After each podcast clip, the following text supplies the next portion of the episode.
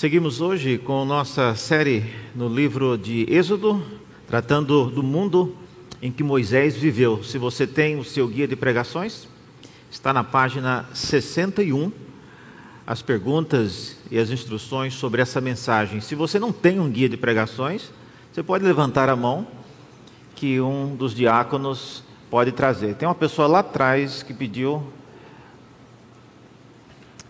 Lá atrás. É isso.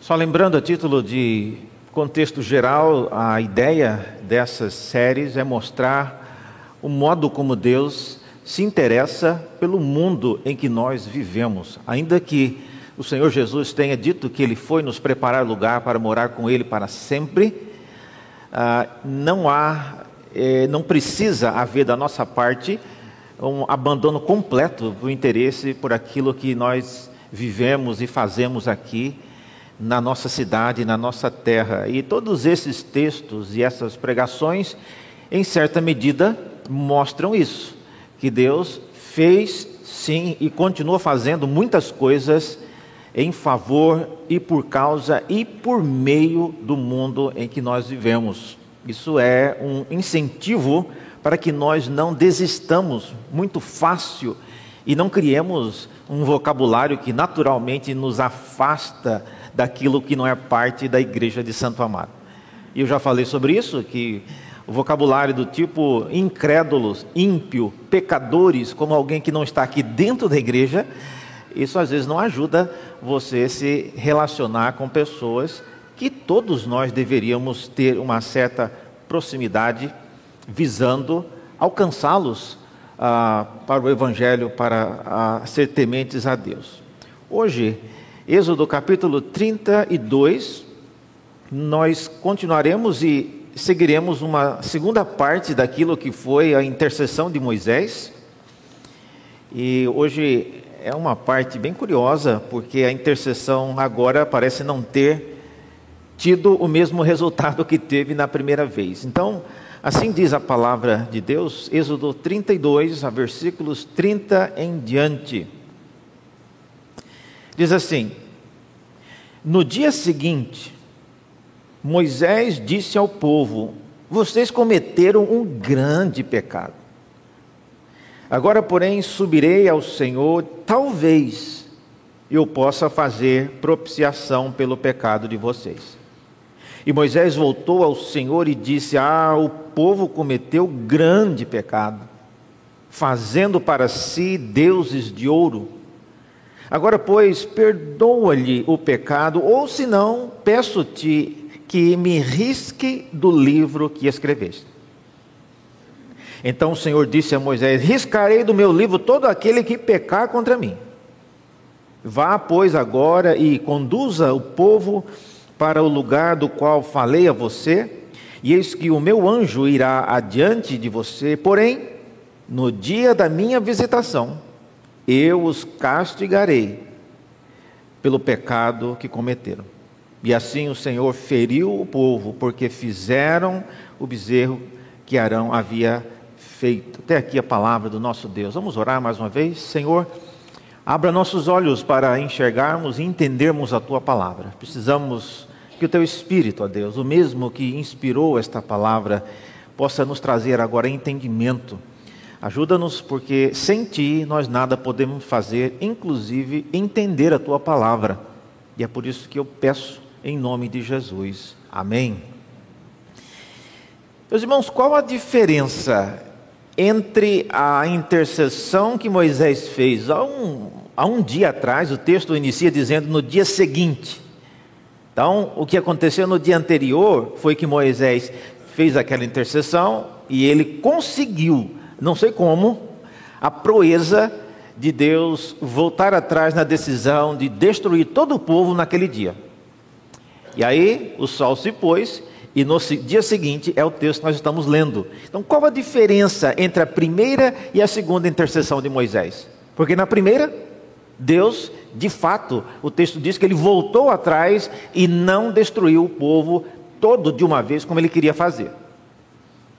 E olha que o povo tinha adorado o bezerro de ouro, é a mesma coisa que está acontecendo aqui. O povo é o mesmo, Moisés é a mesma pessoa, o Deus para quem Moisés dirige a petição é o mesmo Deus. O que, que há de diferente entre a primeira intercessão e a segunda? Eu vou dizer para vocês que há algumas coisas óbvias que são diferentes, entre elas, é, por exemplo, é que Deus, no primeiro caso, ele atendeu a oração, e no segundo caso, não. E essa diferença põe em xeque aquilo que Moisés está fazendo. Por quê? Por que, que Deus. E aparentemente o que Moisés está pedindo agora é até mais simples do que ele pediu anteriormente. Anteriormente ele pediu para Deus se arrepender, ele pediu para Deus voltar atrás naquilo que ele já tinha decidido. Olha, isso é grave.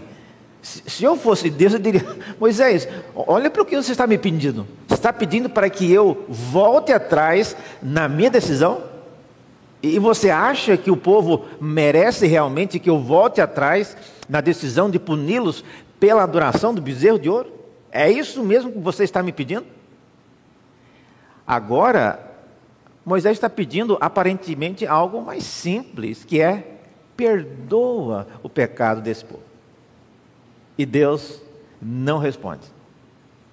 Então, isso nos deixa então com, ah, com perguntas importantes para considerarmos. E eu gostaria de, nesta manhã, considerar aqui três coisas que eu vejo que Moisés parece deixar claro, e ele nos ensina aqui nessa rápida passagem sobre esse segundo episódio. Primeira coisa que eu acho que há nesse texto que não havia na primeira intercessão é que Moisés reconhece aqui que não há muita garantia de perdão. Veja, Moisés reconhece que ele irá subir, versículo 30.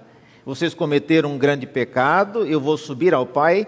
E olha, sublinha essa expressão aí, talvez, talvez eu consiga reverter esse quadro. Moisés não é um homem de usar essa palavra com frequência. Inclusive, ele é um homem até mais afoito, ele faz coisas e quando ele quer fazer uma coisa, Deus certa vez mandou que ele tocasse em uma rocha para que saísse água e ele, exaltado, ele tocou, mas com muito mais força. Em outras ocasiões, quando, por exemplo, no dia anterior, Deus pediu que ele ajuntasse com os levitas e passassem com a espada no acampamento, ele foi, voltou, ele fez isso sem titubear. Mas agora ele sabe da gravidade e ele inicia a sua proposta dizendo: talvez. É, é, como se você estivesse dependendo grandemente do favor de alguém e você vai pedir uma ajuda, você vai pedir que alguém interceda por você junto é, de alguém mais importante e a pessoa, olha, eu vou, mas eu não dou nenhuma garantia. Eu não vou fazer promessas. Porque a chance disso dar errado é muito grande. Então, não confie nisso. Então, no versículo 30, e no versículo 30, e, especialmente, é, é, é o ponto quando Moisés ele apresenta isso. Olha, eu vou subir e talvez eu faça propiciação pelo pecado. Então, esse é um ponto importante nessa nova cena, e isso deve ser levado em consideração. Agora, irmãos, eu fico pensando Moisés chegando diante de Deus e, e falando as coisas que ele falou, e, e, Deus poderia ter dito a ele: Moisés, eu te disse que o povo havia construído o bezerro de ouro, você não confiou naquilo? Mas aparentemente a visão e a realidade de ver aqueles israelitas adorando, curvando-se diante do bezerro de ouro, foi algo bem mais impactante em Moisés do que o próprio relato de Deus, porque quando Deus lhe relatou o que estava acontecendo, ele ainda teve palavras, ele ainda teve ânimo, ele ainda teve a iniciativa para interceder, para pedir que Deus não fizesse aquilo. Agora, depois de ter visto o pecado do povo, ele já sobe bem menos confiante. Talvez, talvez eu consiga reverter a situação. Meus irmãos, a, a nossa segurança que temos em Cristo não pode ser levada assim tão, de maneira tão é, leviana, de maneira tão simples. Às vezes a gente fala é, do sangue de Cristo que purifica nossos pecados como se fosse algo assim, morreu, acabou. Qualquer pecado meu já está perdoado. Olha, não é tão simples assim. Embora o sangue de Cristo tenha sido derramado, foi preciso que Deus aceitasse a oferta do Filho para como substituição do nosso pecado. Uma coisa é o próprio Senhor Jesus querer fazer isso. Outra coisa bem diferente é Deus o Pai aceitar isso em nosso lugar. São coisas distintas. Mais adiante aqui nós veremos que Moisés tenta empurrar aqui, forçar a amizade, como às vezes a gente diz, e Deus fala: Moisés, olha, lembre-se de uma coisa, eu terei misericórdia de quem eu aprover ter misericórdia.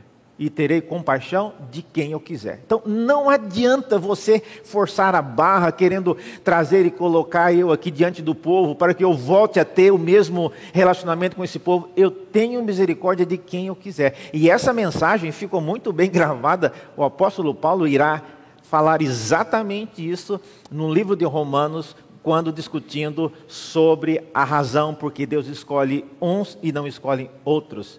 O apóstolo Paulo usa exatamente isso. Deus tem misericórdia de quem ele quer. Então, essa possível a falta de garantia, vamos dizer assim, Moisés reconhece: olha, nós não temos, nós não podemos simplesmente chegar, não, Cristo morreu, está tudo resolvido. Não, olha, está porque Deus é fiel.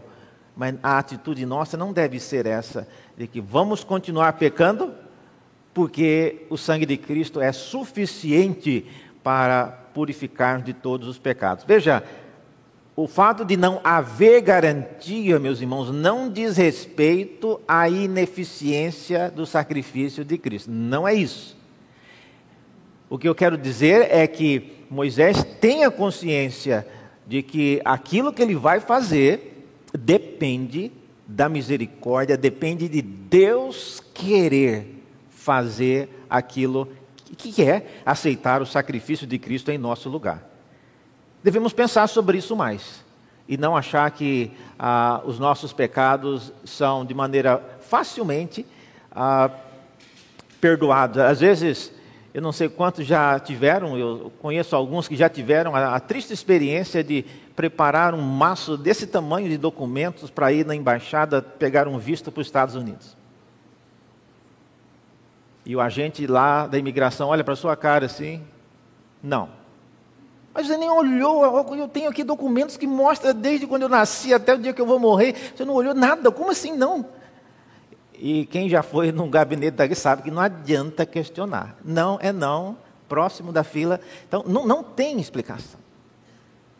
Esse é um, um bom exemplo de que, eh, às vezes, não há garantia. No caso de, do perdão que Moisés vai pedir aqui, é algo, irmãos, semelhante. Então, esse é um ponto importante que diferencia a primeira oração de Moisés dessa segunda. Ele já viu o que estava acontecendo, ele viu a anarquia que estava lá embaixo, ele viu a confusão que foi aprontada lá embaixo, e agora ele sobe novamente com uma outra visão. Segunda coisa que eu creio é diferente aqui nesse texto é que há uma oferta pelo perdão. Há aqui uma, uma oferta que eu acho que o, o texto diz que é uma oferta insuficiente. Versículos 32 e 33 Moisés, com a melhor das intenções, ele faz uma oferta a Deus. Vocês viram aí? Moisés, ele sobe, versículo 31, o povo cometeu grande pecado, é, fazendo para si deuses de ouro. Eu já falei sobre isso, né? Moisés está se referindo a deuses no plural, mas até onde a gente sabe é um bezerro de ouro só. Por que deuses? Porque essa expressão deuses é, em hebraico, ela, ela já é no plural mesmo. É, assim como tem pessoas que chamam Vinícius, com S no final, mas é um Vinícius só, é também o nome deuses e Deus é, pode ser a mesma coisa. Então, nem, nenhuma crise aqui com essa referência a deuses. Mas o fato é que Moisés observa isso e aí ele faz a proposta. É isso que eu tenho chamado aqui de uma oferta insuficiente. Ele diz: Olha, perdoa-lhe o pecado, ou se não, peço-te que me risques do livro que escreveste.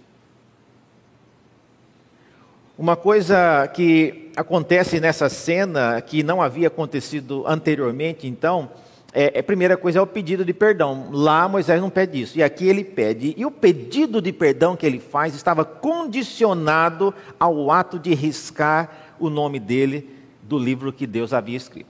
Olha, tem várias coisas complicadas aqui. Primeiro que que livro é esse? Esse não é o livro da vida, o livro que tem o nome de todo mundo que foi salvo. Né? A gente não sabe nada sobre esse livro. Aliás, se nós estivéssemos olhando e ouvindo Moisés conversar, a hora que ele mencionasse isso, nós perguntávamos: para, para, para, para, que, que livro é esse? Eu não estou sabendo de livro. É, é, como você arguindo, às vezes, um, um mal feito do seu filho, vai descobrindo as coisas, ele vai comentando e ele deixa escapar uma pérola. Opa, opa, volta. O que, é isso que você disse? O assunto nem é o principal, mas ele, ao explicar-se, acaba mencionando algo muito mais é, problemático. E aqui para nós é uma novidade. Ninguém sabe que livro é esse. Ninguém sabe onde está esse livro. Alguns conjecturam que seja o livro que aparece lá em Apocalipse. Não há como você conectar com certeza os dois livros, mas aqui há. Moisés menciona o que parece ser algo comum. Moisés sabia que o livro era esse e Deus também. Pela maneira, pela resposta que Deus dá a respeito de riscar o nome do livro, é, Deus, nós ficamos sabendo que o livro continha o nome daqueles que não pecaram contra ele. Daí a frase: Eu riscarei do meu livro todo aquele que pecar contra mim. Então, o que, que era esse livro? E aqui, a propósito, a palavra livro pode ser também uma lista. Eu creio que esse livro aqui era um livro que Deus havia mostrado para Moisés o nome de todos os israelitas que haviam pecado com o bezerro de ouro. Não tinha como saber, Moisés não estava lá. Por que, que eu imagino que é isso? Que seja isso? Porque os nomes que seriam riscados automaticamente eles seriam punidos com a praga que Deus mandaria. Os nomes que não fossem riscados passariam ilesos. Então, isso mostra que Deus sabia exatamente quem e quantos haviam pecado com aquela idolatria do bezerro de ouro. E sabendo disso, Moisés, então, ele sugere: não, risque o meu nome, ou seja, pode me incluir na lista dos que serão castigados, se isso ajudar a convencê-lo a perdoar esse povo. E é isso que eu entendo como uma oferta insuficiente. E ela é insuficiente, irmãos, por uma razão muito óbvia. A oferta que proporciona, que Deus recebe como a, o pagamento para a dívida de qualquer pecado não é a vida de Moisés, não é a vida de ninguém, de nenhum israelita, por melhor que seja, mas é a vida do nosso Senhor Jesus Cristo. Então a resposta de Deus é: Moisés, eu não vou riscar o nome de ninguém, eu risco quem eu quiser, e mesmo porque riscar o seu nome que vai culminar na sua num castigo a você, não vai resolver, não é a razão porque eu perdoo pecado de ninguém. E isso é importante observar, irmãos, porque o que está acontecendo aqui tem a ver com uma, um período onde Deus está monitorando a vida daqueles israelitas que seguirão posteriormente para a terra prometida. Vocês que já conhecem a história sabem que mais adiante, quando Deus levá-los já na fronteira da terra prometida e enviar os 13 espias para olhar a terra, eles vão voltar desanimados e por causa desse desânimo, Deus se ira e ele promete que ninguém, ninguém daquela geração que saiu do Egito, acima de 21 anos, vai entrar naquela terra. E ele começa então a rodear ali aquela região e todos, até que todos morressem. Então, é, havia sim um cuidado muito grande da parte de Deus. Ah, ele sabia quantos e quem eram as pessoas que adoraram aquele bezerro de ouro. Então, esse é o segundo ponto. A, a oferta que Moisés apresenta, ela é insuficiente. E aqui você pode estar pensando, nossa, reverendo, mas Moisés agora está pisando na bola. Ele foi tão eficiente na primeira oração. Por que, que agora, depois de ter visto tudo agora que o povo havia feito, ele vem com é, condições, ele vem com ofertas insuficientes? Olha, irmãos, ele está fazendo o que ele pode. Ele já disse que era a probabilidade dele conseguir algum resultado positivo era pequena. É por isso que ele disse: talvez. Terceira coisa que esse texto nos mostra, que é a, talvez a mais importante aqui, é que havia uma peste agendada para assolar o povo. E esse é um ponto que termina então de maneira triste essa cena, essa busca que Moisés se empenhou para buscar o perdão de Deus. Diz o versículo a partir do versículo 33, o Senhor disse a Moisés: Olha, eu vou riscar do meu livro todo aquele que pecar contra mim. Vá, pois, agora, conduza o povo para o lugar do qual falei a você, e eis que o meu anjo irá adiante de você, porém, no dia da minha visitação, eu os castigarei pelo pecado que cometeram. E, e, mais adiante você vê que o pecado que eles cometeram não é um pecado o fato deles serem pecadores, não é isso. O pecado a que Deus se refere é o pecado de terem adorado o bezerro de ouro. É por isso, inclusive, olhe agora para a sua Bíblia, se você tiver uma caneta e tiver coragem, eu vou desafiar você a fazer uma coisa aqui. Veja o versículo 35. Olha só o versículo 35. Ele está dizendo: Assim o Senhor feriu o povo, porque fizeram o bezerro, aquele que Arão tinha feito. Quem fez o que aqui? Não está estranho isso? Eu já falei sobre isso aqui na igreja, numa aula sobre a revista Nova Almeida Atualizada. Então aqui falta, e, e tem no texto hebraico, é, para você colocar antes do o bezerro, precisa aí a expressão fizeram com o bezerro que Arão fabricara. Se você está tem depois, veja numa Bíblia, por exemplo, em, em, versões em inglês, já aparece esse com, versão NVI, versão ESV, tem outras, né? Mas o fato é que o que Deus está punindo aqui é o que eles fizeram com o bezerro que Arão havia feito. E por causa disso, esse é um detalhe só. O mais importante é que, por causa do que eles fizeram, Deus agendou uma praga. Meus irmãos, quando Deus agenda praga, é igual, né? Como a gente fala, né? Praga de mãe, a propósito do Dia das Mães, né? A mãe fala, leva guarda-chuva. e o jovem sai de casa, não, não vou levar. O que, é que acontece? Chove. Ah, então, se eu fosse você, eu não saía com essa bolsa. O que vai acontecer? roubar a bolsa.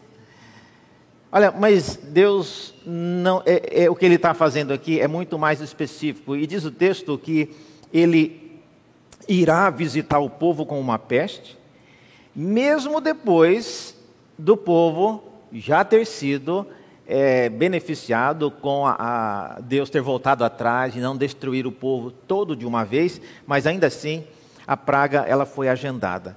E a finalidade da praga, pelo jeito, era exatamente castigar aqueles nomes que haviam sido riscados lá enquanto Deus falava com Moisés Talvez Deus estivesse com o livro lá riscando: esse aqui vai, esse aqui vai, esse aqui vai. E cada um que Deus riscava, Moisés, oh, esse não, não vai. E, e Deus então mostra: certamente Deus tinha uma lista é, que é chamada de livro daqueles que haviam pecado com o bezerro de ouro. E a, essa lista então ela vai entrar em execução. Então era uma praga agendada, ela já tinha pessoas já escaladas para sofrer aquilo. E agora Moisés está só antecipando a tragédia. E Deus fala que o dia em que ele visitar o povo vai ser uma visita que trará castigo só para aqueles cujos nomes foram riscados. Quando iniciou a, a pandemia, eu lembro que muitas pessoas vieram fazendo estatísticas de a, porcentagem de pessoas do planeta Terra que pegariam isso e, e, a porcentagem dos que morreriam e a porcentagem disso e daquilo, mas não tinha exatamente como você saber quem. Uma coisa é eu dizer, olha, 10% dessa igreja não vai pegar Covid. Outra coisa bem diferente é eu falar quem são essas pessoas nesse 10%. É muito diferente. Deus sabia então quem o nome havia sido riscado. Uma, eu não sei, quem, quem tiver a oportunidade um dia, ah, mas é, eu, uma vez eu estava na, na Flórida, em Miami, e lá tem uma, um museu daquele navio que afundou, o Titanic. E, e o museu tem lá, todas tem ó, vários objetos originais do Titanic. E no final, no final não, no começo, quando você compra o ingresso, você compra o ingresso com o nome de um dos tripulantes que esteve no navio. Aí você entra, vê tudo, tem várias coisas que acontecem, muito bonito tal. Aí no final, quando você sai da exibição, tem uma parede que tem os nomes de todas as pessoas que sobreviveram e dos que não sobreviveram. Aí você vai com o seu nome conferir lá se você morreu ou se você sobreviveu. Eu lembro que na ocasião estávamos eu, minha esposa e meus dois filhos, só eu sobrevivi. E nós temos foto disso, a minha filha era novinha, né, chorando assim, apontando para o nome na lista, né. Irmãos, nesse dia aqui é, foi algo bem triste realmente, porque ah, os nomes daqueles que haviam sido riscados, Deus visitou com uma peste, vocês viram aí? E ele feriu. A expressão aqui feriu não é só um arranhado, não é só uma, um mal-estar, não. Feriu significa que matou mesmo. Tá? É, é, uma, é um ato bem mais severo do que às vezes a gente imagina, por causa daquilo que eles fizeram com o bezerro de ouro. A peste, então, que assolou o povo naquele dia, tinha uma relação com essa lista e aparentemente Deus sabia o que estava fazendo. O dia da visitação, então, irmãos de Deus, não foi um dia de morte para os que foi um dia de morte para os que haviam pecado com o bezerro de ouro. Essa ideia, ela é uma ideia que permaneceu pelo jeito na, na mente do povo. Veja, eu queria convidá-lo a abrir no Salmo 69, é, Salmo 69, veja lá é, em dois versículos, quando o salmista faz referência a esse ato. É uma boa coisa de você guardar e ler depois o salmo pensando nisso que aconteceu. Mas no Salmo 69, só lá no versículo 27, o salmista pedindo que Deus mostrasse justiça para com os inimigos, ele diz o seguinte: Salmo 69, versículos 27 e 28. Soma-lhes iniquidade a iniquidade, e que não tenha acesso à tua justiça, e sejam riscados do livro dos vivos e não sejam incluídos na lista dos justos. Então, é, essa é uma ideia semelhante que ecoa essa percepção que o povo de Israel havia guardado de que quando Deus risca alguma pessoa do nome da lista daqueles que sobreviverão, isso é um indício de justiça imediata. Conclusão. O que é que você acha, irmãos, que aconteceria se Deus fizesse isso ainda hoje? O que é que aconteceria se Deus visitasse a igreja de Santo Amaro e aqueles que haviam, porventura, pecado esta semana? Como é que nós reagiríamos a isso? Olha, eu não quero ah, nem colocar medo e, e nem ser é, muito, muito leve aqui, mas eu digo que a peste que assolou o povo de Israel, ela ainda ameaça em nossos dias. A diferença é que o nosso intercessor ofereceu uma oferta que é suficiente. O nosso intercessor, ele ofereceu a sua própria vida para ser riscada de dentre os homens, e aquilo que ele ofereceu foi de fato aceito. E essa é a razão porque não somos mais atingidos, é porque o pedido do nosso intercessor, nosso Senhor Jesus Cristo, foi aceito. É, essa é a grande diferença. Por isso que quando Moisés pede, ele pede ecoando aquilo que o nosso Senhor pediria. Na verdade, Hebreus fala que a, a obra de Cristo já era conhecida mesmo antes da fundação do mundo. Não levemos, irmãos, de maneira leviana o fato de que Deus, ele perdoa pecados. Sim, ele perdoa. Mas isso tem um preço. E nunca assuma que isso é uma coisa já garantida, como se você fosse na embaixada pegar o visto. Não, é só entrar, entregar os documentos e pegar. Nunca é assim.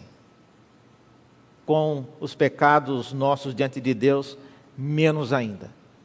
Se Ele nos perdoa, é porque Ele quer e Ele faz isso por misericórdia. Não há nenhuma distinção entre nós, os que somos perdoados, e aqueles que vivem longe de Deus, que ainda não foram alcançados pela graça dele. Não há nenhuma diferença que justifique Deus escolher você e não as outras pessoas.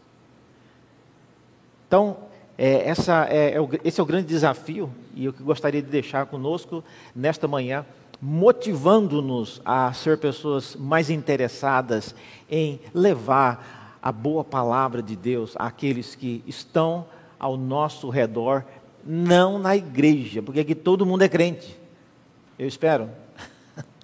Mas na vida, irmão, no mundo, precisamos é, ter a iniciativa e o empenho de compartilhar a boa palavra de Deus, aquilo que você ouve aqui nos domingos, leve, comunique, compartilhe com as pessoas com as quais você se relaciona durante a semana.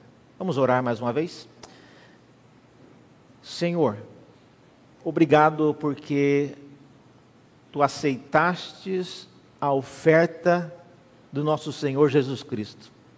E por causa disso, por causa da tua bondade e misericórdia, hoje o nosso nome não encontra-se riscado no teu livro.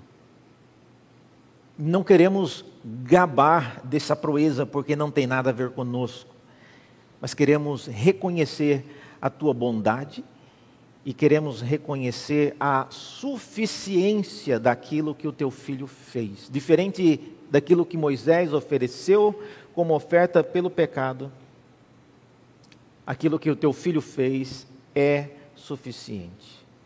E nós louvamos o teu nome, nós somos gratos por aquilo que o Senhor fez e ainda faz. Pedimos isso em nome daquele que intercedeu por nós e que nos permite hoje termos acesso à tua presença. Em nome de Jesus. Amém.